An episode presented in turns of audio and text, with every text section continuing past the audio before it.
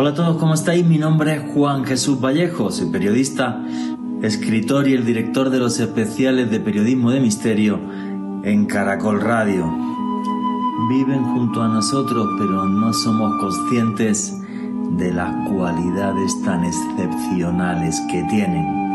Empezamos a convivir con los animales hace unos 15.000 años, pero hay historias sobre ellos que realmente nos impactan. Una de ellas, por ejemplo, la de Marco Rodríguez Pantoja, el niño que vivió durante 12 años junto a los lobos. Capacidades que tienen los animales de percepción extrasensorial, como las que nos pone encima de la mesa el biólogo británico Rupert Sheldrake, que demuestra cómo entre los perros y sus dueños hay una conexión sutil que la ciencia no puede explicar.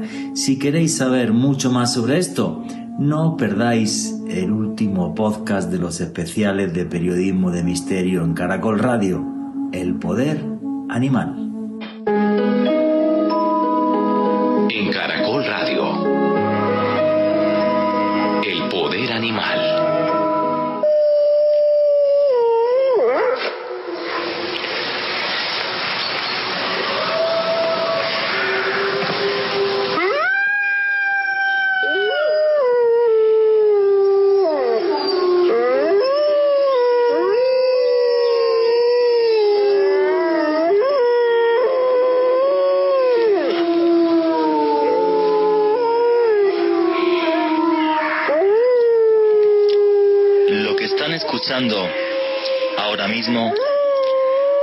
el aullido del lobo, el canto que envuelve la noche en magia y misterio.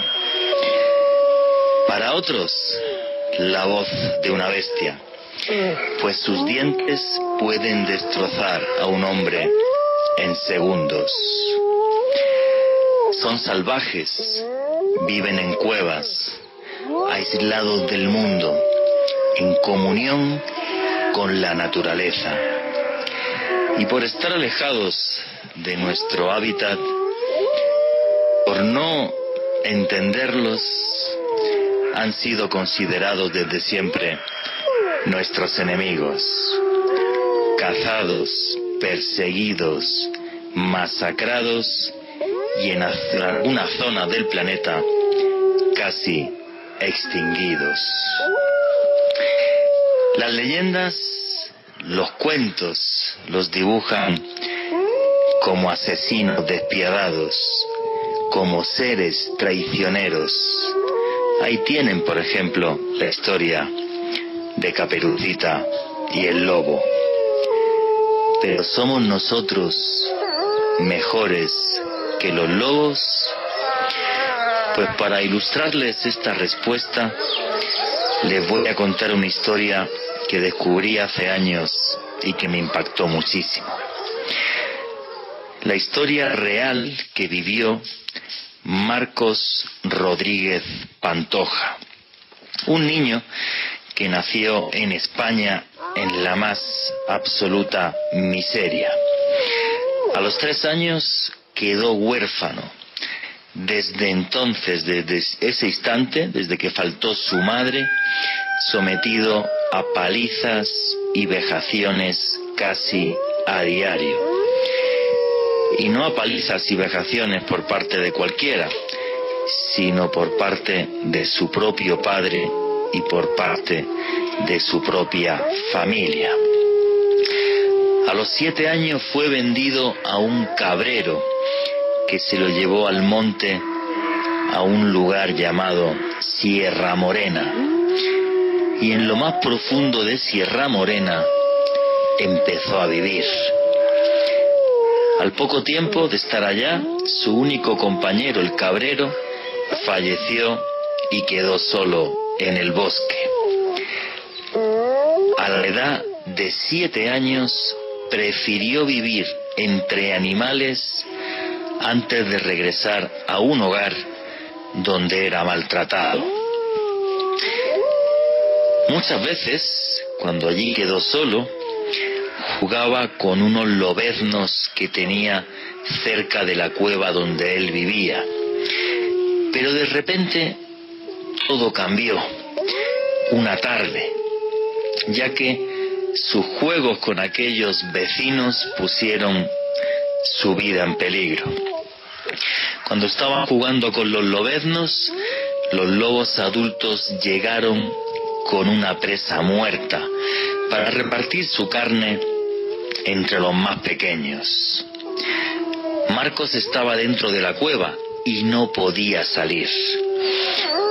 Los lobos adultos lo miraron con recelo, pero justo en ese momento de tensión, Marcos Rodríguez Pantoja tuvo la idea de mostrar su misión y agachar la cabeza.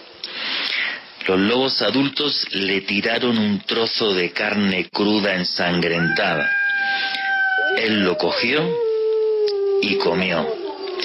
En ese instante, una de las lobas se acercó hasta él y le lamió la cara limpiándole la sangre. En ese instante, la vida de Marco Rodríguez Pantoja cambió. Cuando le entrevistan sobre esta historia, él se refiere a esa loba como su verdadera madre, como la única madre que él realmente conoció. Y así, después de este episodio, Marcos Rodríguez Pantoja volvió a tener familia. Vivió 12 años con los con su verdadera familia. Hasta que por aquel tiempo un grupo de cazadores lo vio y dio parte a las autoridades. Días más tarde unos militares lo apresaron y lo devolvieron a la, entre comillas, llamamos civilización. Cuenta la prensa de la época, las crónicas de, de aquel momento, que los captores de Marcos Rodríguez Pantoja regresaron a la ciudad muertos de miedo, porque desde que fue apresado y esposado, la manada de lobos con la que vivía fue rodeando por los caminos al grupo de militares, aullando, gruñendo, ladrando, hasta que llegaron a la civilización. Si aquel grupo de militares no hubiera tenido armas de fuego, hubieran muerto. Los lobos los habrían despedazado. Toda esta historia que les estoy contando, la vida de Marcos Rodríguez Pantoja, llegó a convertirse en película. Una película, por cierto, que me encantó y que les recomiendo que se llama Entre Lobos. Pero lo que no recoge este film es cómo fue la vida de Marcos Rodríguez Pantoja al regresar a la civilización. Pues que allí lo que sucedió es que otra vez fue humillado, engañado, maltratado, hasta tal punto que acabó viviendo en la indigencia como un pordiosero. En los cuentos para niños el lobo es cruel. En la vida real yo prefiero la sinceridad y la simpleza del alma de un lobo. Porque el canto que están escuchando de fondo, esos aullidos en esta introducción, son una voz limpia y pura, como la que tiene la naturaleza. Son capaces de matar, sí, bueno, igual que somos capaces de matar nosotros, pero también son capaces de darlo todo por los que aman, por su familia, y lo hacen además de forma incondicional.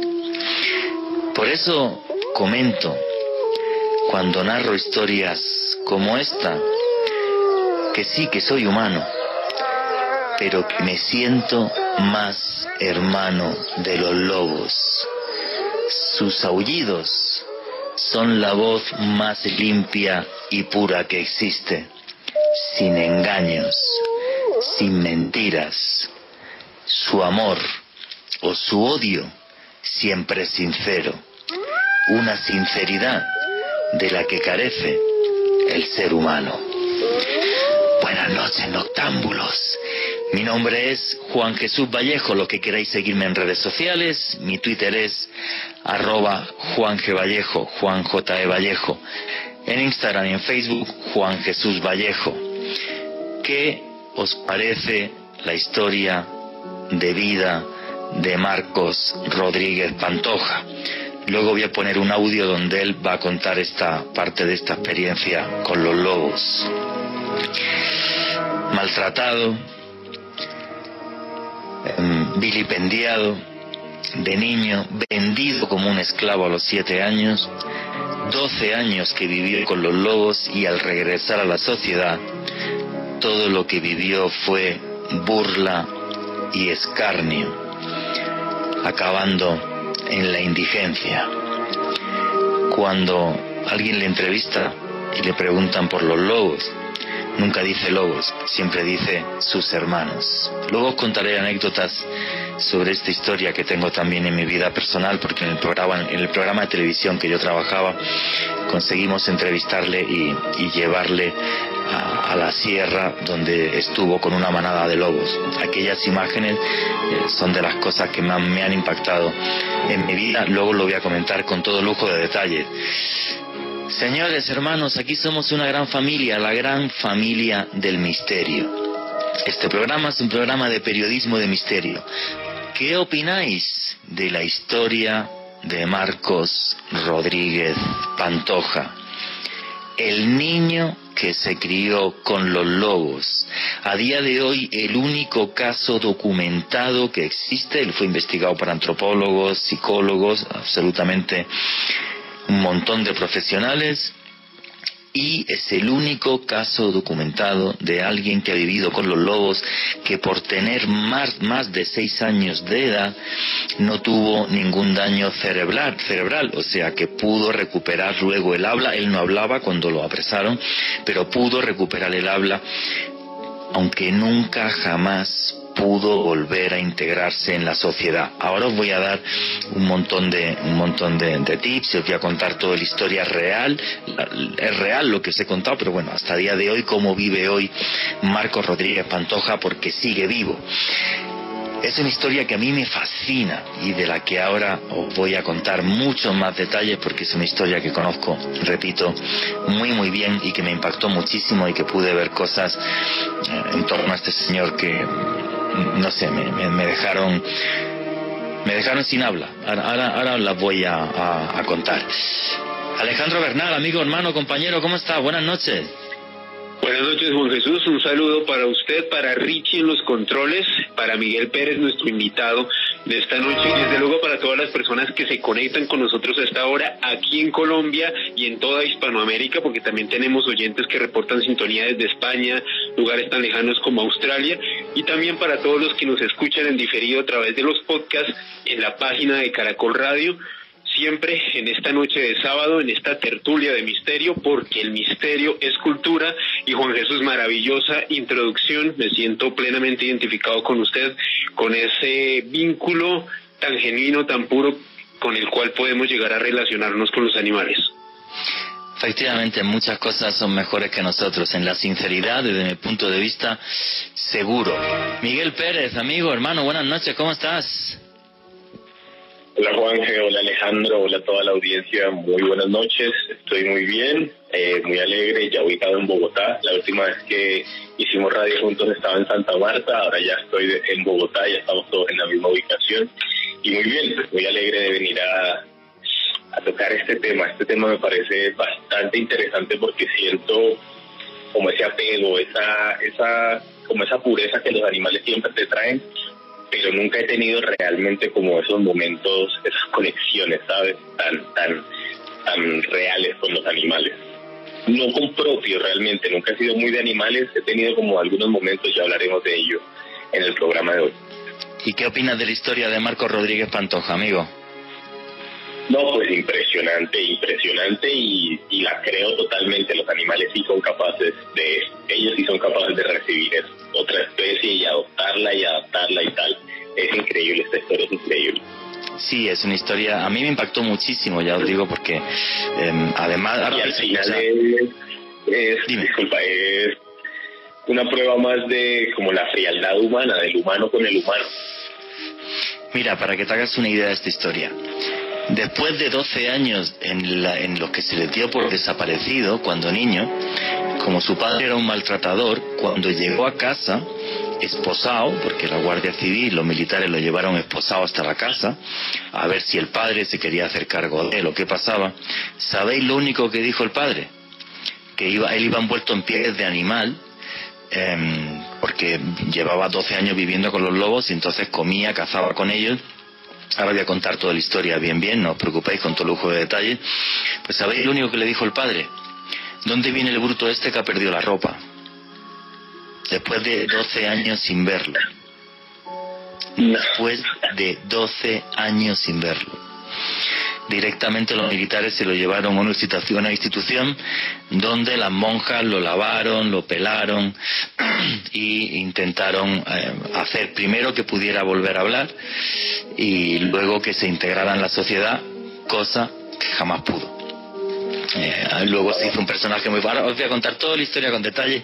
No os preocupéis si vais a escuchar la voz de Marco Rodríguez Pantoja, pero cuando oyes esa historia, con sinceridad piensas que muchas veces que bueno que los lobos son sinceros nosotros no yo la verdad que sí yo amo tremendamente a los animales y tengo que reconocer que aunque alguien hay gente que diga que no está bien pero por ejemplo yo mi perro Tito es que lo humanizo total le hablo duerme conmigo es un bernés de la montaña de 40 kilos la cosa más amorosa del mundo y yo amo a mi perro, lo reconozco. O sea, amo, amo a mi perro. Todos lo conocéis, lo que estáis aquí conocéis a mi perrotito. Toda una estrella en redes sociales, por cierto. Y, y sí, yo amo, amo, amo a mi perro. Tienen, tienen una sinceridad increíble. La historia de Marco Rodríguez Pantoja, no me va a dar tiempo a contarla en dos minutos y medio, pero luego la detallo. Eh, básicamente es una historia que mm, en los años, eh, a finales de los 60, juraría que fue cuando, cuando le, le, coge le coge los militares, pues apareció en prensa, fue realmente sonada, pero luego todo el mundo se olvidó de, de, este señor, que había tenido una vida tan, tan dura, a la que le habían dado palizas desde niño, desde los tres años que muere su, su mamá. Em, y a este señor, bueno, pues lo llevan en una institución eh, católica, en la, en la institución pues lo que sucede es que las monjas, bueno, pues consiguen que vuelva a hablar.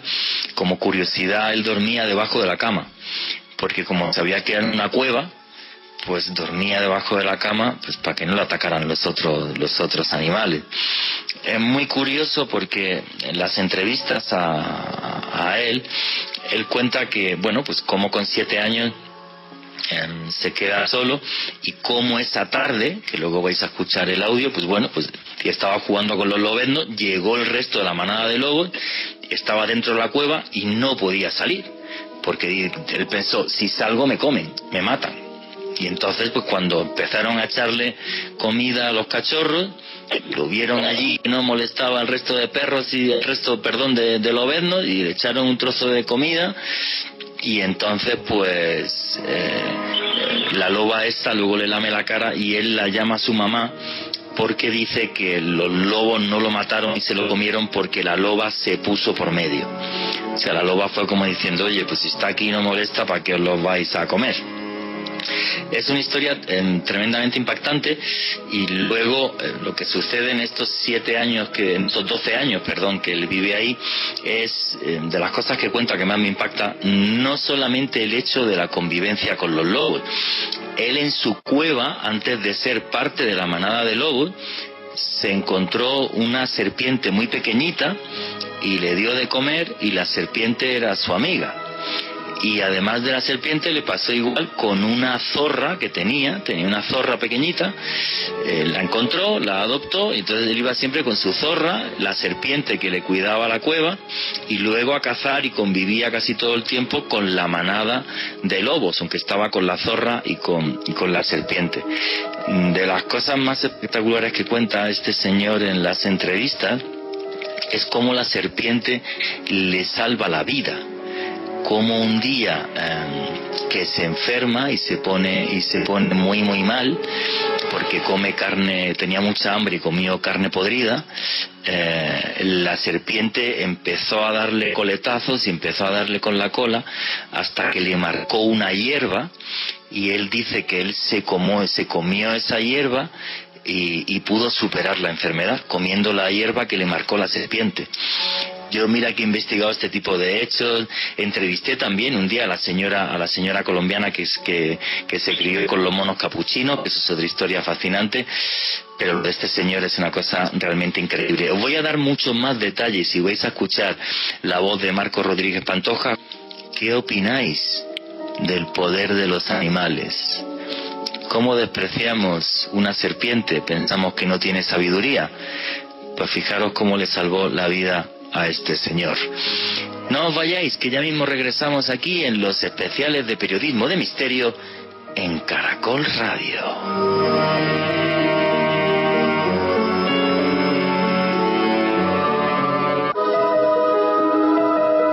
Continuamos con El Poder Animal.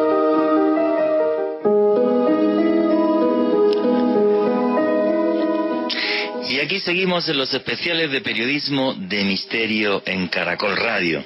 Hoy hablando del poder animal, cómo los animales tienen muchas más cualidades y capacidades las que llegamos a comprender.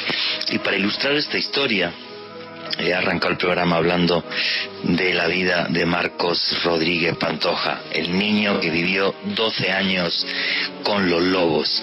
Y para, para acabar de contaros la historia, básicamente quería deciros que cuando él regresa a la sociedad y en esta eh, institución católica pues le adecentan y hacen que vuelva a andar erguido y le, le vuelven a enseñar a, a hablar pues su integración en la sociedad fue un total y absoluto desastre.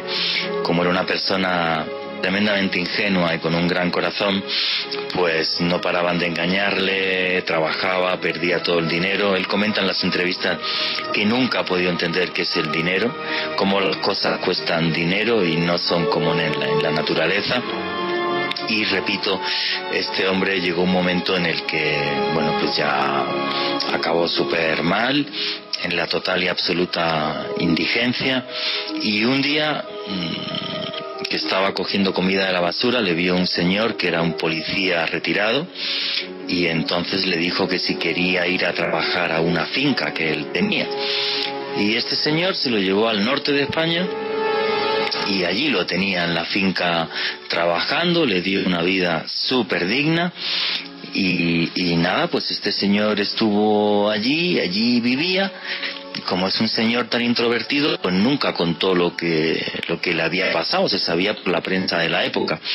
Y entonces eh, Gerardo Olivares es un productor, director de televisión, y de, de cine, perdón, el que hace eh, algo más de una década, eh, contrata a un detective privado que tardó años en dar con él y entonces cuando dio con él, porque él quería hacer una, una, película sobre esto, el primero que no lo creía era el policía que se lo había llevado hasta la finca porque dijo, no, como este señor es tan introvertido y apenas habla, dice, sí, a mí me parecía muy extraño la relación que tenía con los animales, con los perros de la finca, con todo, dice, se portaba como, como, como muy extraño. Entonces se quedó en shock, de repente esta historia se hizo súper viral, no en España, en todo el mundo, fue la BBC eh, a entrevistarlo, la doble, la D, la DW alemana, o sea, salió en todas las televisiones del mundo le empezaron a investigar también eh, tanto antropólogos, biólogos, psicólogos eh, y de repente también pues eh, por parte de la comunidad autónoma gallega y otras eh, empezaron ya, eh, a él le llevan a colegios a que le cuente su vida a los niños para que los niños entiendan que, tiene, que, que tienen que respetar la naturaleza. Entonces justo en este momento en el que se dio el boom, que entrevistarlo era muy complicado, pues porque incluso en torno a él se hizo un contrato y, demás por la película, eh, el programa en el que yo trabajaba, Cuarto Milenio, consiguió entrevistarlo y yo estuve viendo todos los, los brutos de, del reportaje eh, porque nosotros, el equipo en el que yo trabajaba, le, le llevó hasta la Sierra de Madrid para que estuviera con una manada de lobos y esas imágenes a mí me impactaron una cosa increíble. O sea, eh, lo primero que hacía al llegar al monte, se, se quitaba la camisa, eh, se quedaba desnudo en la parte de arriba, empezaba a coger cierta hierba y a impregnarse del olor de, de la hierba y cuando llegaba la manada de, de lobos, porque la huya igual, perfecto que un lobo, Em, los trata de una forma que me impactó muchísimo, porque es como muy brusco. O sea, los coge del cuello, él se tira al suelo como mostrando símbolo, signo de sumisión, pero está integrado con los lobos, no os exagero, en 30 segundos. No es un tema ni de minutos, o sea, es una cosa como si de repente volviera a ver a su familia y los lobos le rodean y le lamen y no, es una cosa que a mí me impactó o sea, claro, porque ni los mismos biólogos del parque jamás en la vida habían visto así, ni los biólogos eran capaces de acercarse, digamos, a los lobos así. O sea, algo, algo increíble. O sea, yo cuando vi aquello me quedé, me quedé muy, muy impactado en las entrevistas que le han hecho y que de vez en cuando aparecen por ahí, hubo una que, que me también me, me, me impactó mucho, ¿no? Porque el tipo contaba como cuando él va al médico, pues eh, le decía a su doctor, eh, oiga, mire usted, no, yo, yo ya no puedo integrarme en la sociedad, porque a mí no me interesa el fútbol, yo no sé, no entiendo esto de la política, entonces pues la gente se ríe de mí. Y el médico le respondió algo que me pareció muy sabio. El médico le dijo, ríete tú de ellos, porque ya quisieran saber ni la décima parte de lo que sabes tú. Y esa frase del médico me pareció súper curiosa, como diciendo, o sea, ¿quién se puede reír de ti? Un absoluto, con perdón, imbécil, un estúpido. O sea, tienes una historia tan única en el mundo que te investigan científicos de todo el mundo porque entienden la biología de los lobos y la naturaleza en la península ibérica mejor que todos los biólogos del país. O sea, es una cosa eh, increíble lo de lo de este señor.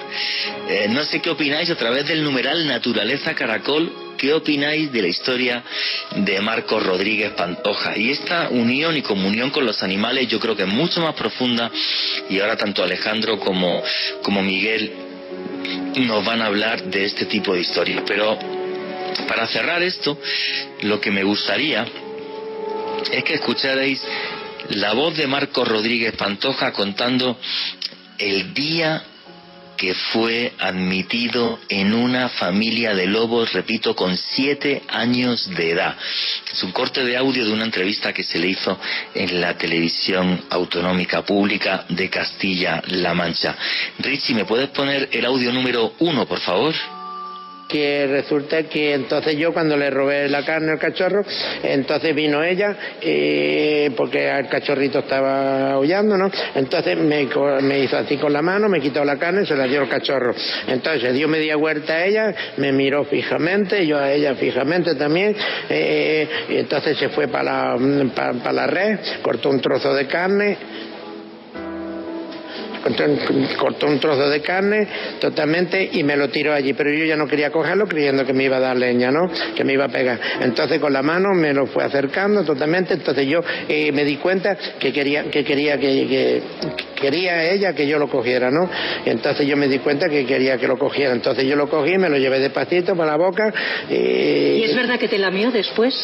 Eh, sí, es que vamos a eso mismo, a eso, eh, totalmente, ¿no? Entonces yo cuando me comí la carne, ella vino totalmente y se acercó a mí, yo me hice pepito porque yo estaba un miedo de mi demás, entonces me cogió, sacó la lengua, me, pues yo, yo pensé, digo, ahora me va a comer, ¿no? Entonces no, sacó la lengua, me lampió toda la sangre y, luego se arrozó conmigo, conmigo así, entonces yo ya me di cuenta que me estaba dando cariño, entonces yo la cogí de este brazo, con esta mano así, y empecé a darle besos y la cogí del cuello, entonces uno casi uno más de la familia totalmente. ¿no? Qué historia, ¿no? Qué historia tan, tan impactante y tan, y tan increíble em, la de este señor, el hombre que vivió con los lobos y sus hermanos de cueva eran una serpiente y una zorra. y así vivió ni más ni menos que 12 años. Qué forma de, de, entender a los animales. Una de las cosas que me hace gracia cuando la entrevistan es que él dice que, que habría que replantearse todas esas historias donde los lobos son los malos, como lo de Caperucita y lo demás. Dice, porque los lobos no son así. porque él no los llama lobos? Él los llama sus hermanos. Igual que cuando se refiere a esa loba, siempre habla de, de su mamá y de cómo cazaba con ellos y es increíble cómo le explica a los biólogos los diferentes tipos de aullidos. Este para reunirse, este aullido para cazar y entonces él se ponía en una parte del río y los lobos llevaban a los venados hasta el río y como en el río tenían que ir más lentos, ahí él los mataba con un cuchillo y repartía, repartía la carne. Em, otro aullido que es por ejemplo para ah, cuando hay peligro. Entonces, bueno, es una historia increíble. También los psicólogos, cuando le analizaron, dijeron que él tiene eh, una inteligencia por encima de lo normal. Por eso fue capaz de adaptarse y por eso no murió. Que es algo increíble que encima la gente se ría de él, ¿no? O sea, que, qué patético puede llegar eh, a, a ser el podemos llegar a ser los seres humanos. Para ir cerrando este bloque, Alejandro, Miguel, Alejandro Bernal, Miguel Pérez, ¿qué, qué, qué pálpitos da en el corazón cuando alguien nos cuenta una historia así? Pues Juan Jesús, yo tuve la oportunidad de ver el reportaje que usted hizo en su país hace unos años, de ver las imágenes eh, del señor Marco Rodríguez Pantoja y realmente a mí lo que más me impactó fue precisamente lo que usted nos comentaba hace unos minutos y es ver cómo este señor se transforma cuando está interactuando con lobos. Es decir, uno lo ve hablando casi que como una persona normal, ya es una persona de edad, eh, pero cuando este hombre interactúa con los lobos, es que es impresionante cómo le cambia el gesto, eh, la actitud, todo, como que la energía que transmite es como si se volviera uno de ellos, como si fuera un humano salvaje que a su vez sabes que es una persona, pero que está interactuando como con un lenguaje muy genuino con los lobos. Es realmente de los materiales audiovisuales más impresionantes que yo he visto referente a este tipo de comunicación con animales. Es muy impactante y además le dijo también en una entrevista que ahora le da pena porque Claro, ya para volver a ver a los lobos tiene que ir al monte, pero dice, es que no puedo subir al monte así. Tendría que untarme con barro, con hierba, perder varios días y, dice que eso le da, le, le, entristece no ver, no ver a lobos y sentirse de vez en cuando un rato entre lobos, porque cuando se le lleva entre una manada de lobos, él es tremendamente feliz pero tremendamente feliz. Miguel Pérez, para cerrar este bloque, ¿qué opinas de, de toda esta historia? Primero que todo necesito ver el documental del que habla Alejo, no lo he visto, no lo he mirado. Es impresionante, realmente esta es una historia impresionante. A mí me parece también de mucha gallardía por parte de él, por lo menos haber intentado volver a, a tener ese contacto, porque fácil no hubiese sido reconocido ya, pero creo que los hechos solos relatan y demuestran la experiencia, demuestran el peso de todo eso. Yo he visto varias imágenes de él. Y es verdad lo que dice Alejo, el momento, los momentos en que se le ve con los lobos, se le ve como otro ser, como si él se volviera de cierta manera otra, otro ser al, al entrar en contacto con ellos. Eso es impresionante.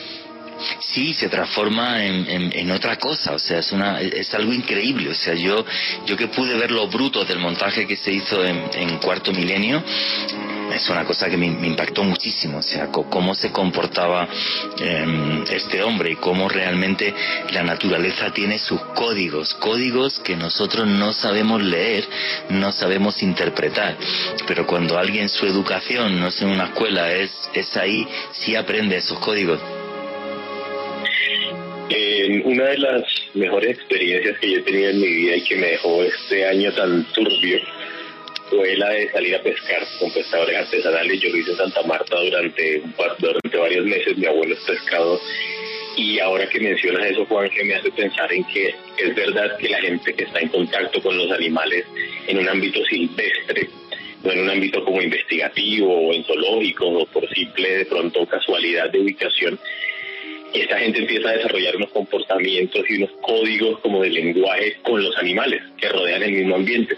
Entonces esos pescadores están por allá en las playas, en las playas alejadas, en las islitas que hay para la práctica de la pesca artesanal y eso uno está rodeado de animales, tú está rodeado de gatos salvajes, tú está rodeado de chivos, de cabras, de pelícanos que vuelan por ahí, de los mismos peces, eh, cangrejos que salen del agua, hay de todo tipo de animales, ¿sí? Y cuando los pescadores están allá, ellos reconocen y saben que esos son humanos, otra especie que está haciendo como una labor que a ellos puede o no, por ejemplo, eh, beneficiarle. Entonces los pelícanos ya saben que cuando están jalando la red, cuando están sacando los chinchorros llenos de pescado, ellos se pueden acercar y pueden comer un poquito de lo que sale por ahí, de lo que sobra. A cierta hora específica del día bajan en las mañanas las gallinas a recoger las sobras que pues de pronto hay de comida por ahí. Bajan los chivos en la tarde y es como que se se entienden y de cierta manera se piden permiso como para ubicar los lugares. Entonces, si vienen muchos chivos, bajan de a uno o de a dos, o va una mamá con un, con un, digamos, un bebé y se devuelven, y se vuelven a ir. Tienen como lugares específicos donde se dejan la comida o donde se dejan los desechos o por donde pasan uno y no pasan otros, y es como una, una simbiosis ahí, una sinergia perfecta. Qué bueno eso que has dicho, es como una sociedad que no comprendemos porque no es la nuestra. Y, y, como somos tan egoístas y tan idiotas los seres humanos, pues como es una sociedad que no es la nuestra y tenemos ese defecto que todo lo que es diferente a nosotros es horrible porque nosotros somos perfectos, ¿sabes? Entonces, claro, pues entonces lo, de, lo denigramos y lo, lo ponemos como de segunda categoría, ¿no? Y es, es algo tremendamente eh, patético. ¿Ha habido casos como el de este señor en otras partes del mundo? Sí, hay un caso documentado en Francia, pero el problema es que eh, tuvo que ser un niño muy, muy pequeño, hay está una película muy famosa sobre esto, eh, y entonces nunca, o sea, si esto sucede antes de los seis años, el problema es que no va a poder recuperar el, el lenguaje y la capacidad de adaptación otra vez a la, a la sociedad. Y aquí en Colombia tenemos un caso famosísimo también de una señora que ahora vive en Inglaterra que se crió con los monos capuchinos, que no recuerdo el nombre, pero eh, lo voy a buscar mientras hablo con vosotros ahora mismo. Y yo la pude entrevistar eh, y fue también algo maravilloso. Eh, la entrevisté hace años en otra etapa radial que tuve y Marina Chapman, se llama Marina, Marina Chapman. sí. Marina Chapman vivió con los monos capuchinos y ella igual, como fue...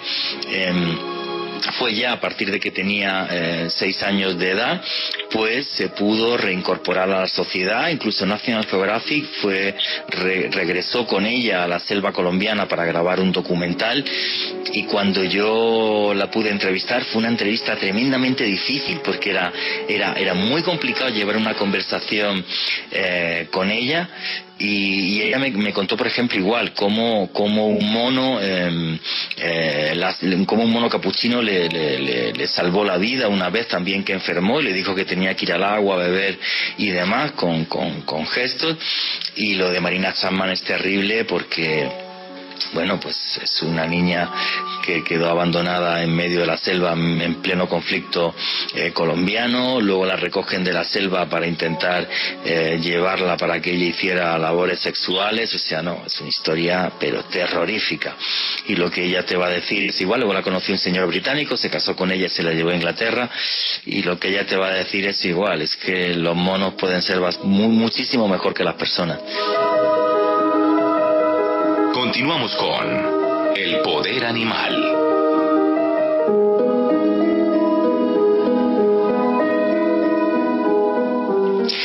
Y aquí seguimos en los especiales de periodismo de misterio en Caracol Radio.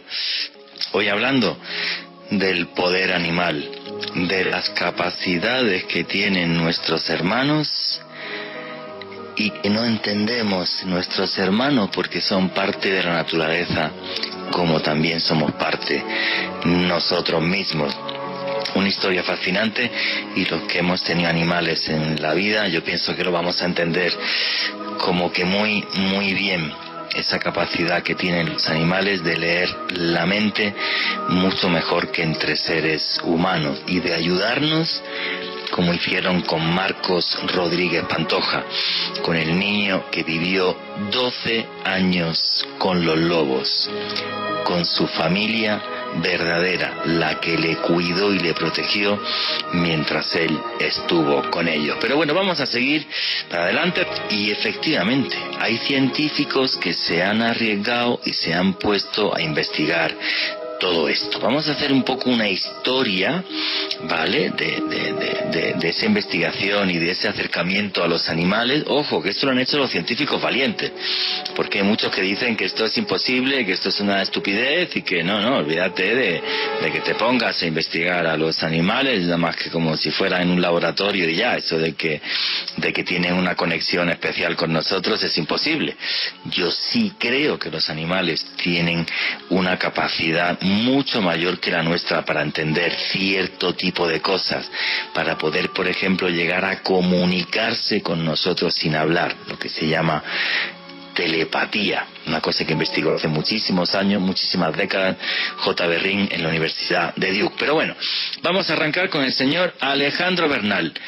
¿Cómo es la historia de estos científicos que se atreven a meterse en, este problema, entre comillas, porque otros le van a poner verde sí o sí, y son capaces de decir, oye, es que a lo mejor realmente los animales tienen una inteligencia muy diferente a la nuestra, pero que en ciertos aspectos puede llegar a ser mejor que la nuestra. Alejandro Bernal.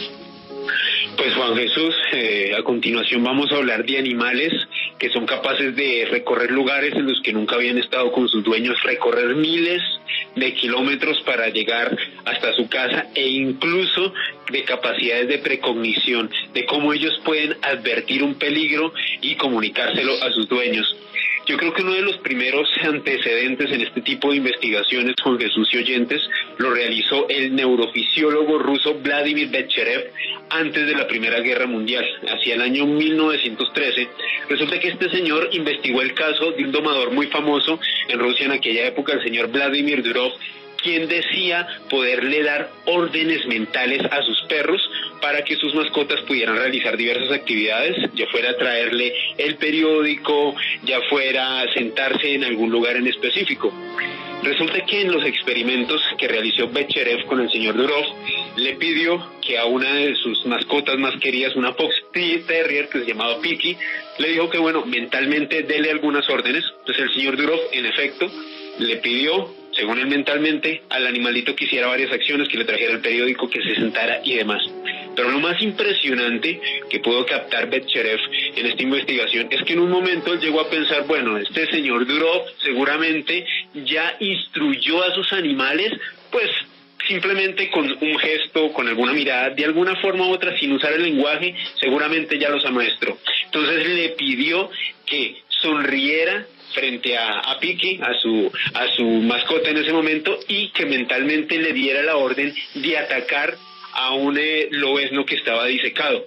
Pues en efecto, el señor Durov sonrió mentalmente, le dio la orden a Piki y Piki de manera violenta se tiró sobre ese lobezno disecado. Es uno de los primeros antecedentes históricos y científicos de comunicación telepática de humanos con animales, Juan Jesús. Qué historia tan tremendamente fascinante. Oye, en toda esta investigación que se ha hecho siempre con animales las estrellas son los perros, o sea, los perros por esta... Bueno, hay que decir una cosa, todos los perros son lobos, ¿eh? Son lobos que se fueron eh, adiestrando desde hace 15.000 años, para ser exacto, y perdieron incluso un 20% de su masa encefálica al, eh, al perder agresividad. Al perder agresividad perdieron parte de su masa, de su masa encefálica porque ser dóciles y vivir al lado nuestro hacía que tuvieran mucha más eh, capacidad de supervivencia. Entonces alguno estará preguntándose por ahí. ¿Y los chihuahuas también? Pues sí, señor, los chihuahuas eran lobos, que eran insectívoros, comían insectos. Efectivamente, estas razas de perros muy pequeñitas, o sea, pero todos, absolutamente todos, eran, eran salvajes. Eh, eh, ¿Siempre han sido los perros o ha sido con más animales, Alejandro? Pues Juan Jesús, eh, uno de los mayores expertos en la investigación de este tipo de asuntos era precisamente J. Berrin, uno de los mayores expertos en el estudio de la percepción extrasensorial. Y este señor, luego de algunas investigaciones que realizó a lo largo del siglo pasado, estableció que de acuerdo a estimaciones, él logró encontrar más de 500 casos que podían suscitar la comunicación telepática entre animales y humanos. Y una de ellas es realmente sorprendente y sucedió con una paloma, un humano y una paloma. Y esta historia nos sitúa en el año 1940. Bueno, resulta que un chico muy joven, Hugh Brady Perkins, pues este chico se encontró una paloma que estaba en el patio de su casa. Este animal había sido utilizado eh, en, la en la Primera Guerra Mundial para enviar algunos mensajes, o sea, era un animal que se sabía ubicar, tenía como ese antecedente y tenía una marcación en una de sus patas, estaba anillada con el número 167. Resulta que pasaron unos meses, llegó el invierno y este chico Hugh Brady lo tuvieron que operar realizarle una intervención quirúrgica a unos 80 kilómetros de donde vivía, eh, pues donde residía este chico. Cuando lo operaron y días después de la convalecencia, él sintió que en la habitación donde se estaba eh, hospedando eh, escuchó unos aleteos y unos picotazos en la ventana. Le pareció muy raro, extraño, se acordó de su paloma, pero pues bueno, en ese momento él estaba pensando en otras cosas. Le pidió a la enfermera que la abriera y en efecto, entró volando la paloma que se había quedado en su casa a 80 kilómetros de distancia. Wow, qué cosa tan tremendamente eh, espectacular. Y fíjate que muchas veces, eh, como somos tan racistas y tan así, también siempre pensamos que unos animales son más inteligentes que otros y degradamos a otros y demás. Y fijaros lo que le pasó también, por ejemplo, a Marcos Rodríguez Pantoja con esa serpiente que le salvó la vida. Juanje, y hay otros dos casos muy específicos que ya tienen que ver eh, con el, la Segunda Guerra Mundial, uno de los conflictos, uno de los sucesos que cambió para siempre la historia de nuestro planeta. Se comenta, también investigaciones de J. Berrin, él recolectó unos testimonios de británicos, de ingleses, quienes habían comentado que sus gatos solían erizarse horas antes incluso de bombardeos que los nazis realizaron sobre suelo británico y que muchos de ellos cuando veían a su gato con esta actitud tan extraña se iban de inmediato a un refugio antibombas y de esa manera muchas familias pudieron sobrevivir a estos ataques. Pero otra de las investigaciones yo creo que más fascinantes dentro de esta, de esta información que recolecté Juan Jesús fue, eh, fueron unos datos recopilados por un investigador alemán, el señor Hans Bender, del Instituto de Parapsicología de Friburgo. Pues este señor comenta algo fascinante y es que antes del final de la Segunda Guerra Mundial, cuando ya los aliados estaban tomando ventaja sobre la Alemania nazi, Resulta que este señor estaba en Friburgo y un día el pato, un pato que se encontraba, un pato de gran tamaño, en la plaza principal, en el parque más grande de Friburgo, comenzó a hacer un sonido muy raro, muy ruidoso. Los habitantes de la ciudad estaban consternados porque normalmente este animal no hacía un ruido de estas características y lo vieron como un mal augurio, Juan Jesús. Entonces decidieron también dirigirse hacia los refugios antibombas y qué sucedió horas después, los aliados realizaron el bombardeo más devastador sobre la ciudad de Friburgo, el pato murió ahí mismo, incluso en esta acción bélica y cuando años después los pobladores de Friburgo quisieron reconstruir la ciudad, le construyeron un monumento por haberles avisado horas antes de este bombardeo del cual iban a ser víctimas por parte de los aliados. Wow, no conocía esa historia, pero sí me parece eh, fascinante cómo los animales son capaces de adelantarse al peligro muchos mucho antes que nosotros, porque el, el tema este aquí además es que en la naturaleza adelantarse al peligro salva vida. Miguel Pérez. Referente a lo que hablaba Alejandro, hay una historia, digamos, en la historia humana, y es que ya que hablábamos de que los, todos los perros fueron lobos, de miles de años, esta domesticación. Lo mismo fue con los gatos, en cierta manera, los felinos los domesticamos dos veces en la historia. Existe la historia, digamos, comprobada de que alrededor de hace unos 10.000 años los gatos casi que ellos mismos se domesticaron para funcionar mejor con los humanos. Y es que se daban cuenta que donde había asentamientos de humanos, estamos hablando del periodo neolítico si quieren, ellos se acercaban porque se daban cuenta que había roedores por esas zonas donde los humanos estaban, había roedores, entonces ellos decían, si vamos detrás de los humanos, encontramos comida, un poco más fácil.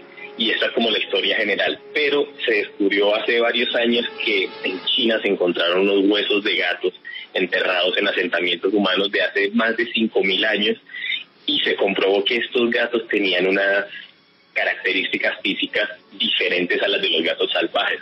Se pudo comprobar que vivían con humanos y que esto hizo que su masa corporal fuera un poco menor, como también ocurrió con los lobos, pero vivían más tiempo y se notaba que su consumo y el desarrollo de sus huesos, lo que quedaba de sus huesos, venía de consumir roedores que eran alimentados con granos de siembras que tenían asentamientos humanos en China hace miles de años, así que los gatos fueron domesticados dos veces por la humanidad.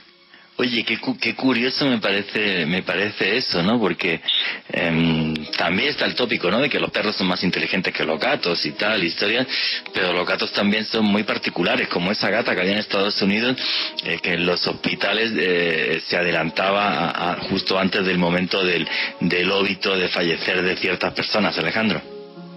Sí, Juan eso es en efecto, y, antes de hablar de los gatos, porque soy propietario de una hija felina, mi hija Kitty Bastet, que el señor Miguel conoce y también es una estrella de las redes sociales, pues el gato al que usted hace referencia, Juan Jesús, se llama Oscar, y él llegó en el año 2007 a un centro geriátrico en la ciudad de Rhode Island.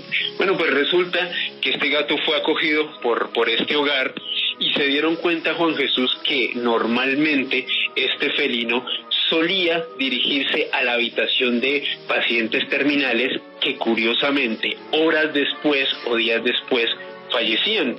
Uno de los primeros médicos y especialistas este centro eh, geriátrico que se dio cuenta de esto fue el señor David Goza y este señor escribió un artículo científico y detalló esto como una curiosidad, pues que este animal en ese año 2007 ya había eh, acertado a ir a habitaciones y a quedarse con los pacientes terminales en más de 24 oportunidades, es decir, con más de 24 pacientes había sucedido esto y para él simplemente ya no era una coincidencia. A lo largo de los años, este gato falleció en el año 2018 y según los registros de este centro geriátrico en Rhode Island, este gato acompañó a más de 100 pacientes en sus últimas horas de vida.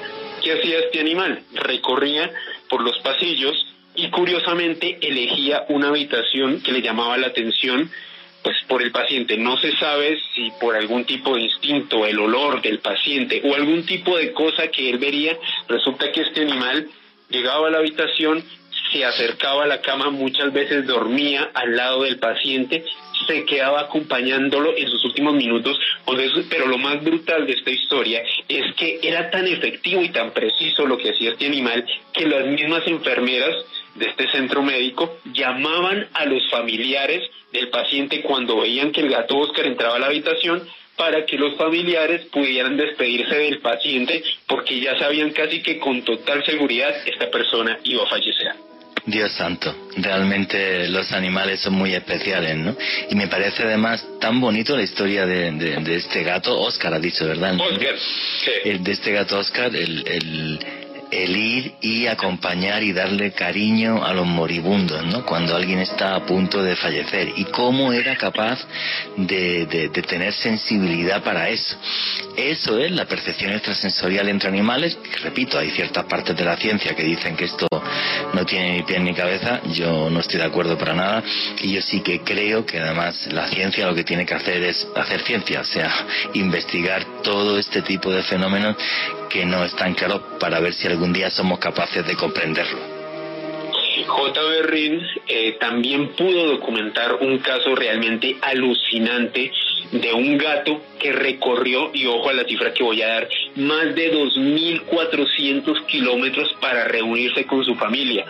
Según Berrin, en el año 1952, un gato llamado Sugar, pues que estaba eh, de vacaciones con su familia, pues resulta que fue llevado a... Mm, estaba en California y resulta que su familia tuvo que mudarse hacia Oklahoma, mm, una zona bastante distante donde normalmente vivía con las personas que lo habían adoptado. La familia sabía que este gato no le gustaba montarse a vehículos, entonces prefirieron dejarlo en la casa de un vecino, quienes lo iban a tratar bien. Pues resulta que tres semanas después de que se hubiese quedado con sus vecinos, el gato desapareció. Y según Berrin y sus investigaciones, este animal atravesó más de 2.400 kilómetros, se demoró 14 meses desde California hasta una gran granja en Oklahoma para reunirse con su familia original y en el viaje cazó conejos y otros animales. Es decir, este gato adoptó una actitud salvaje, se adaptó, sobrevivió y más de un año después se reunió con su familia tras recorrer 2.400 kilómetros.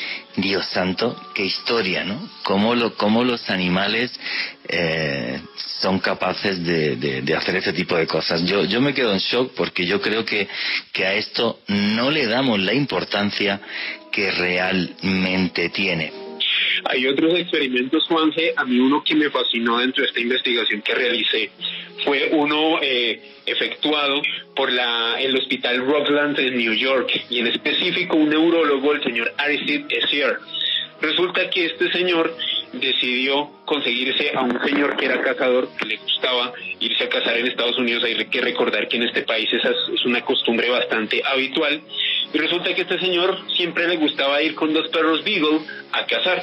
Entonces, el experimento que hizo Aristide Essier fue crear dos habitaciones que estuvieran recubiertas en cobre para que no se filtrara ningún tipo de ruido ni tampoco se viera ningún tipo de imagen ni una ventana que las conectara. En una de las habitaciones colocó a este señor que era cazador y le dio la orden con una con una escopeta de perdigones que le disparara a una imagen de un animal que le llamara la atención y que él pudiese cazar en caso de que estuviese efectuando esta acción. Entonces al señor le pasaban imágenes de animales y cuando veía uno que le interesaba le disparaba con una escopeta de perdigones. Según esta experiencia de Aristide Essier, cuando esta persona le disparaba a un animal con la escopeta de perdigones en la habitación contigua que estaba totalmente aislada, los perros comenzaban a ladrar y se excitaban como si estuvieran en proceso de caza, como si de alguna manera u otra el propietario de ellos cuando cazaba mentalmente les estuviera transmitiendo la información de que se encontraban ante una presa. Efectivamente, lo que, de lo que hablaba J. Berlin, eh, padre de la, de la parapsicología moderna, donde él crea un laboratorio sobre todo esto en la Universidad de Duke, que no es cualquier universidad, aunque le, siguieron criticando hasta el día que, falleció, eh, era que los animales tenían mucha mayor capacidad telepática que nosotros, precisamente porque su lenguaje es mucho más corto que nosotros y porque nosotros en este proceso que tenemos de civilización no nos hacen falta ese tipo de cualidades, mientras que los animales son mucho más puros en eso. Juan Jesús, y hay dos casos también muy fascinantes de psicoquinesia de humanos sobre animales. La psicoquinesia básicamente es ser capaz de mover pequeños objetos con la mente. Hay un caso muy investigado a nivel mundial que fue el de Nina Kulagina, la antigua Unión de República Socialista Soviética. Telequinesia es mover pequeños objetos con la mente. En el caso de Nina Kulagina movía, por ejemplo, gotas de mercurio. Continúe usted.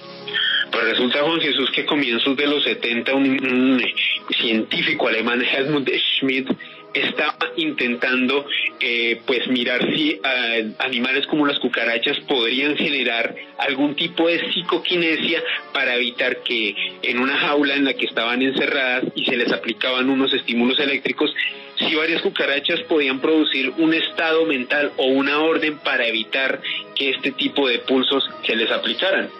Pues resulta que dejó a estos, a estos animales en una jaula durante varios días y cuando él se acercaba a observar este experimento, curiosamente en la jaula se producían más, eh, más choques eléctricos. Obviamente los científicos estaban desconcertados porque se supone que el experimento lo que buscaba era eh, que los propios animales evitaran que estos choques eléctricos siguieran produciéndose. Sin embargo, cuando Schmidt estaba supervisándolo muy de cerca, esta jaula, estos choques se hacían más frecuentes.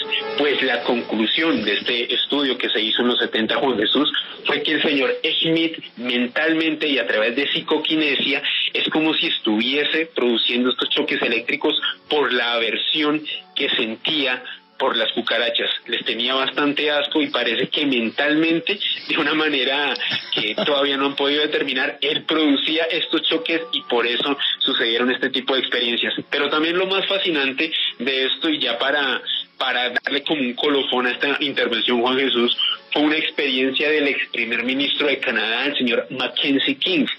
Y es algo que se conoce como una premonición, un hombre de tal prestigio de una de las grandes potencias mundiales que pudo predecir el fallecimiento y la hora exacta de su perro de compañía, su perro Pat.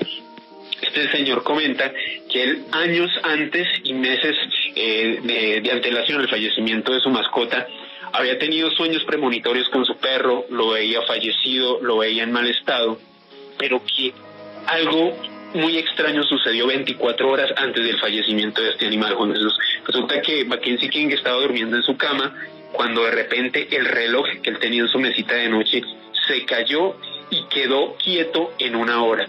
La hora que marcaba el reloj eran las 4 y 20 de la mañana. Vaya sorpresa, al día siguiente, a las 4 y 20 de la mañana, su perro Pat, dando sus últimos alientos de vida, se subió a la cama de Mackenzie King y falleció junto a él exactamente a las 4 y 20 de la mañana. Dios santo, qué historia tan, tan espectacular. Y es que yo creo que, que los animales que nos rodean son, son tan fieles y tan nobles que eh, son capaces efectivamente de eso, ¿no? De, de, de, acompañarnos hasta hasta el último hasta el último momento. Y que hay algunos que tienen una, una especial sensibilidad. Hay un caso en España por ejemplo de un perro que tiene hasta hasta una, una estatua moro juraría que se llama el perro un perro negro en un pueblito de Córdoba y, y, este perro conforme alguien iba y alguien estaba moribundo pues se acercaba hasta la casa y luego acompañaba al féretro hasta hasta el cementerio. Era un perro que estaba abandonado que lo mantenía la gente del pueblo y que como somos los seres humanos así de, de chistosos pues un grupo de borrachos un día lo mató por placer de una paliza. Qué patéticos somos no y que, poco entendemos la naturaleza que nos rodea. Bueno, señores, arrancamos contando la historia de Marco Rodríguez Pantoja, el niño que vivió 12 años con los lobos. Luego Alejandro Bernal nos ha hecho un resumen de la historia de la investigación que ha hecho la ciencia sobre las capacidades que no comprendemos de los animales, como es por ejemplo la telepatía poder comunicarse mentalmente con nosotros. Pero el científico que, que más ha hecho sobre esto en los últimos años, décadas, que es criticadísimo eh, por algunas partes de la ciencia, pero que desde mi punto de vista su labor es maravillosa y además podéis ver los vídeos de una forma muy fácil a través de su página web, eh, la página de, Rupert Sheldrake. Eh, es este señor británico, biólogo de la Universidad de Oxford, que él defiende, investiga y en su libro nos habla sobre cómo puede llegar a ser esa conexión tan especial entre humanos y animales. Miguel Pérez, ¿quién es Rupert Sheldrake y sobre qué van sus estudios? Bueno, voy a intentar hacer un, contexto del hombre en lo que nos queda de tiempo. Rupert Sheldrake es un biólogo es autor de más de 90 artículos científicos, de nueve libros y coautor de otros seis. Sus libros han sido traducidos a 28 idiomas. Él estudió en Cambridge Pecado, estudió ciencias naturales, luego estudió filosofía e historia de la ciencia en Harvard, también Pecado, luego regresó a Cambridge y ahí estuvo un doctorado en bioquímica en el año 67. Después de esto realizó muchas investigaciones sobre el desarrollo de las plantas y el envejecimiento de las células. Esto me parece muy curioso porque tras haber estado estudiando historia de la ciencia y biología a semejante nivel, interesarse por el envejecimiento de las células y por el desarrollo de las plantas me parece algo muy, muy curioso. Tiempo después de esto, lo ocupa cargos importantes y uno de ellos es como consultor en el Instituto Internacional de Investigación de Cultivos para los Trópicos Semiáridos en la India en esta estancia en la India es, él entra en contacto con un monje muy reconocido que se llama Pede Griffith, en un lugar que se llama Tamil Nadu, y pasó con él un tiempo. Esto le dio un giro completo a su trabajo y en el año 81 es donde empiezan los experimentos que nos atañen en el programa de Rupert Sheldrake. Un par de datos curiosos, él tiene dos hijos, uno se llama Merlin y el otro se llama Cosmo. Merlin es científico y Cosmo es músico. Estuve escuchando la música, yo que soy periodista principalmente musical, estuve escuchando la música de Cosmo Sheldrake, que está en Spotify, está en internet, la pueden encontrar y es una especie, el último álbum que lanzó este año está hecho de sonidos de aves que se encuentran en peligro de, extinción. Él captura los sonidos de estas aves y los dispone en, en canciones, en producciones musicales, como dato curioso. Ahora volviendo a Rupert Sheldrake. Sus experimentos han generado mucha polémica, principalmente porque no se pueden replicar. Entonces esto no ha permitido que se pruebe la, la veracidad o la falsedad de estas hipótesis. Sin embargo, sus teorías dan mucho de qué hablar y han sido una propuesta muy interesante sobre la mente humana y sobre la mente, digamos, del ser vivo en general. Hay que tener en cuenta que históricamente la ciencia ha rechazado el estudio de la telepatía porque lo consideran una cosa de, segundo nivel, pues casi una herejía dentro de la ciencia. Eh, perdona Miguel, pero precisamente por eso, porque hay experimentos que nos demuestran que eso es real, sobre eso hay hipótesis, pero luego a lo mejor esos experimentos no son replicables, pero si uno entra en la página web de, de Rupert Sheldrake, vas a ver, por ejemplo, vídeos que son fascinantes de cómo una señora a 20 kilómetros con una cámara que tiene puesta y otra cámara donde está la casa, la señora se levanta y dice, voy a casa. Y el perro en ese momento, en ese instante, en ese mismo segundo, se levanta, se pone a mover la cola, se pone inquieto, eh, que es lo que le pasaba, por ejemplo, a J. Berrin, que es el padre de la parapsicología moderna. O sea, pues por ejemplo, mm, eh, con las famosas cartas Zener, que son un cuadradito, un triángulo, unas ondas son 25 cartas cada una de cinco símbolos distintos, pues llegó a hacer experimentos con personas que estadísticamente es imposible que tengan ese número de aciertos. Ahora, sobre esto se hace una hipótesis y esas hipótesis a lo mejor no son comprobables porque los experimentos no se pueden replicar de la misma forma. Pero esos experimentos lo que nos ponen es que hay un fenómeno encima de la mesa que no comprendemos. Y esto es lo que me parece fabuloso. Continúa, Miguel. Eh, todos los experimentos de Rupert Sheldrake están detallados en una pequeña, bueno, en una pequeña, una tesis compilada de la Universidad de Granada.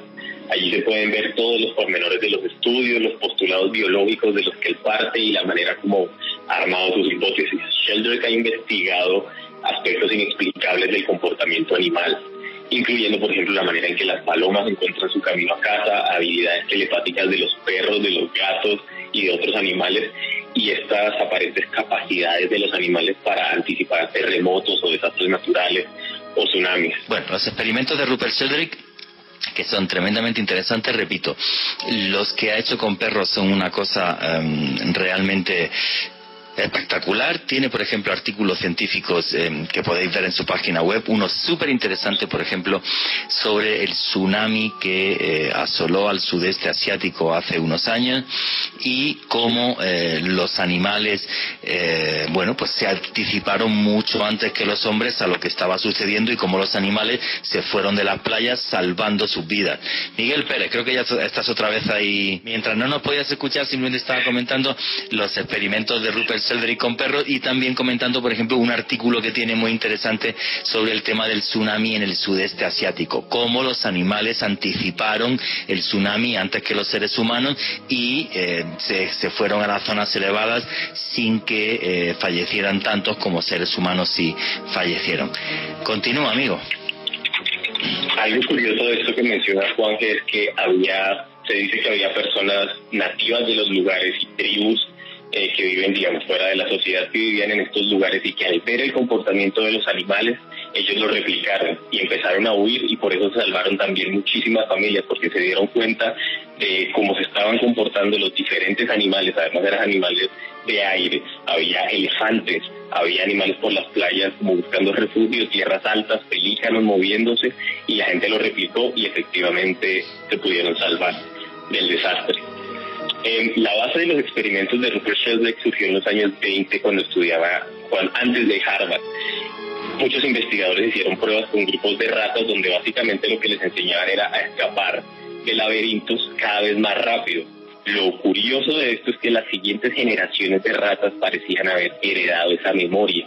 Entonces desde el comienzo ya eran más veloces para salir de laberintos iguales y después lo realmente curioso es que se replicaron estos laboratorios y experimentos en universidades en Australia, en diferentes países, y las ratas que no tenían nada que ver, que no provenían del mismo lugar, que no habían sido utilizadas, utilizadas antes, también parecían haber heredado esta habilidad. Era como un conocimiento compartido entre la especie y lograban salir cada vez más rápido de estos laboratorios, de estos, de estos experimentos, y ahí empezó a desarrollarse también esta, esta investigación de Sheldon.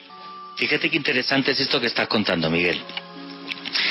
A las ratas se les enseña a salir de un laberinto, los hijos de las ratas lo hacen más rápido, más rápido eso en biología se llama trockeling, o sea, hay como un conocimiento eh, adquirido a nivel genético, que tampoco está muy claro cómo sucede esto, y luego además lo que habla Sheldrake es cómo ese conocimiento se puede compartir a través de telepatía.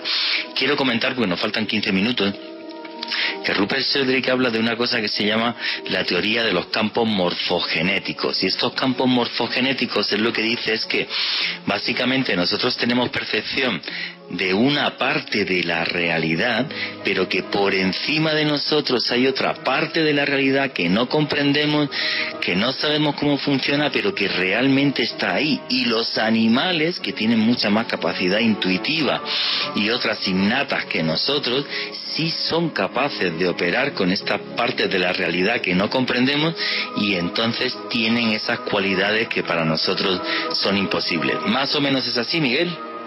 Así es, y la teoría de los campos mórficos también se le llama, nos trata de explicar una, conciencia colectiva y una, digamos, evolución que ocurre uniformemente de una especie. Sheldrake sostiene que cada especie comparte un campo de información con todos los demás miembros de esa especie y que es una especie de memoria comunal incorpórea que se puede aprovechar desde la distancia.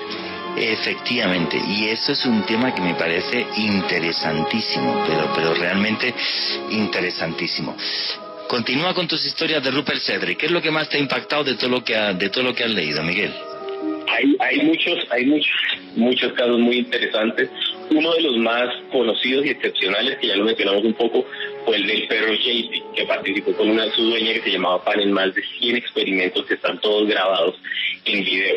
Básicamente estos experimentos era que Sheldrake creó una serie de escenarios de control donde hacía que la dueña del perro regresara a casa por medios inusuales, una vez en tren, una vez en cicla, una vez caminando, una vez en carro, en diferentes horarios totalmente seleccionados al azar. Y demostraban que el comportamiento de su perro siempre anticipaba 15 minutos el regreso a casa de su dueña en el momento exacto en que ella se proponía partir hacia la casa. Entonces podría tomar una ruta similar, pero se desviaba y en el momento que ella decidía y decía, conscientemente voy para casa, el perro lo sabía. Así estuviesen a 100.000 kilómetros de distancia porque también intentaron hacerlo desde muchos puntos. La única explicación del perro a esa intención silenciosa de su dueña parece ser la telepatía porque de qué otra manera se pudiese explicar que el perro de alguna manera supiera, sin poder demostrarlo, sin poder comprobarlo, que su dueña tenía casa. Y este es uno de los libros más famosos que escribió Sheldrake, que se llama Sobre los perros que esperan a sus dueñas en casa y otros comportamientos de los animales. Es que eso es fascinante porque un perro te puede oler hasta 8, hasta 8 kilómetros. Pero si sales de ese, bueno, y no todos los perros, depende, perros, perros que tengan un olfato muy fino. El mío no huele ni a 3 metros, o sea, la cosa más, es la cosa más tranquila del mundo, o sea, eso es como que súper relajado. Pero es fascinante por lo que hemos dicho antes. O sea, el tipo lo hizo súper bien, lo que tú has dicho. Pone diferentes horarios, diferentes rutas para volver, para que no haya una mecanicidad en, la hora en la que ella volviese ni nada, que el perro se alterase. Y el perro siempre era consciente y no fallaba. Es que no sé qué opináis vosotros, a mí me parece realmente fascinante esta historia. Os habéis quedado mudos los dos, Alejandro y, y, Juan, que, quería hacer un inciso rápido antes de volverle a dar la palabra a Miguel, y es que no solo los perros, mi gata también me espera entre 15 y 20 minutos antes de llegar a casa documentado y me ha dado cuenta de eso sin importar de dónde lleguen y cómo me desplace. Es como si el animal supiera de alguna manera u otra que, que yo voy a arribar. Sí, son cosas fascinantes. Miguel, ¿qué querías comentar? Hay un libro de Sheldrake que se llama Liberar a la ciencia y él, algo que, lo, que me llama más la atención de su investigación, más de lo que pueda ser curioso, misterioso, como llamativo, es que él explora dogmas de la ciencia y pone de cierto modo a la ciencia en contra de sí misma, en contra de sí misma en el sentido de que la pone a cuestionarse como sus paradigmas establecidos. Eh, sus, él es considerado prácticamente un hereje por muchos sectores de la ciencia ortodoxos, por así decirlo, pero también tiene el apoyo de otros científicos que no se esperaría, pero que lo apoyan y que dicen, él, tiene algo, él tiene algo y está, está yendo por algún camino. Él, las teorías que propone piden a la ciencia que sea científica, en el sentido en que se cuestione hasta las mismas certezas de sus postulados y de sus instrumentos. Y él, en su libro que les menciono, tiene 10 dogmas que cree que deberían reconsiderarse, te los voy a leer muy rápido. Primero que la naturaleza es mecánica, y es que todas las criaturas y sistemas de la naturaleza son como una especie de robots que ya deben seguir un programa genético determinado. Él dice que no es así. Segundo, que la materia es inconsciente. No podemos pensar, dice Sheldrake, que las plantas, las estrellas, los animales y los demás elementos materiales son y no pueden tener conciencia de sí mismas. Quizá ellos tienen una conciencia distinta a la nuestra, que no comprendemos. Tercero, dice que las leyes de la naturaleza son fijas de este postulado y él dice que cómo es que es posible que, digamos, en el momento del Big Bang se establecieron todas las constantes necesarias hasta el final de los tiempos y que por qué no los hábitos de la naturaleza también evolucionan y también pueden mutar de acuerdo a la existencia. Eh, también habla que la, cantidad de naturaleza y energía en el, universo no siempre es la misma, está cambiando, no sabemos, no sabemos cuál es, no sabemos cómo se rigen y cómo se mide. También que la naturaleza pareciera no tener un propósito, y él dice que no hay un diseño en la naturaleza en términos de intención y que el proceso de evolución no es algo mecánico. Habla también del patrimonio biológico, de la memoria, que la memoria se guarda en el cerebro como impresiones materiales él dice que no es así, que está hecha de proteínas y terminaciones nerviosas que, que se mueven de manera distinta, que se adaptan de manera distinta y que se desarrollan de distintas maneras. También dice que nos cuestionemos si la mente está solo en la cabeza, si no el cuerpo es una mente, por así decirlo. Dice que cuestionemos si fenómenos como la telepatía son o no son imposibles y que solo la medicina mecánica funciona, que simplemente por casualidad o efectos placebos, prácticas curativas tradicionales o remedios naturales, ¿por qué no hay distintas maneras, por ejemplo, lo que tú nos contabas de, la serpiente? Cómo la serpiente le enseñó a esta persona a curarse mediante una planta que ella solo conocía. Estos son los postulados que Sheldrake nos hace también cuestionarnos en varios de sus libros y es lo que más me llama la atención en general de toda su investigación.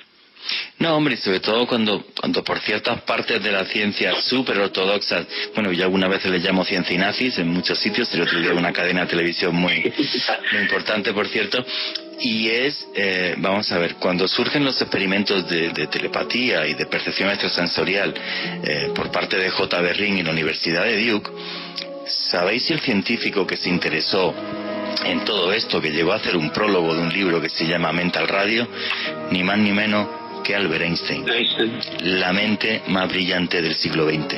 O sea, un científico brillante no se debe de cerrar a nada, lo que tiene que hacer es conocer. El problema es que muchas veces la ciencia deja de hacer ciencia para lo que es dedicarse a, ya no hacer ciencia, a decir que es posible o que no es posible.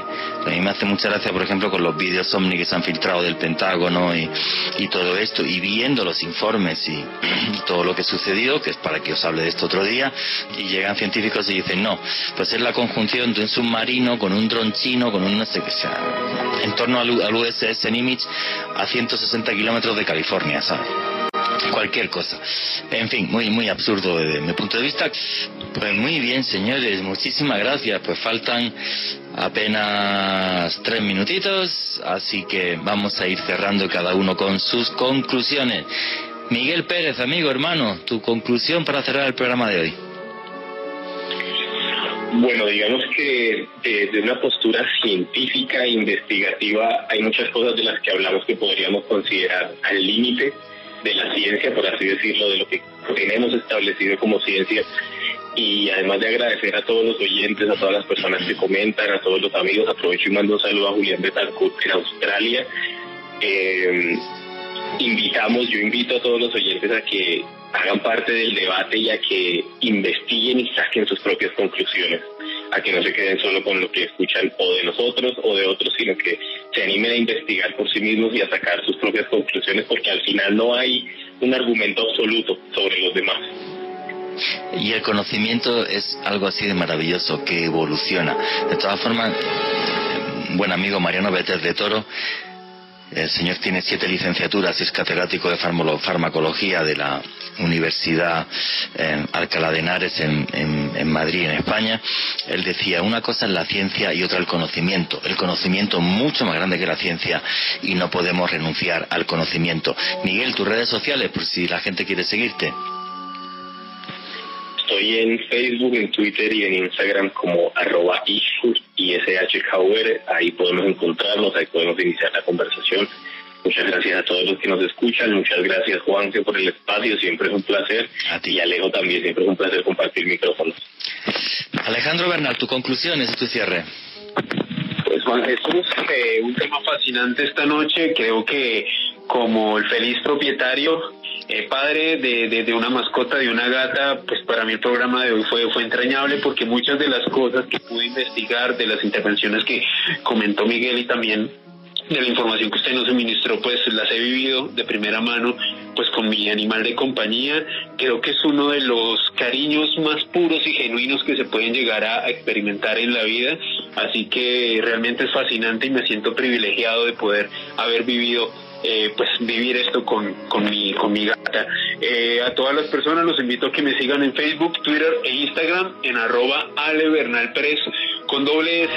Y bueno, señores, para terminar el programa, yo creo que los seres humanos somos tan soberbios y tan egoístas que no le damos importancia a lo que nos rodea porque nos ciega la soberbia y pensamos que lo que es distinto a nosotros como los animales lo denigramos.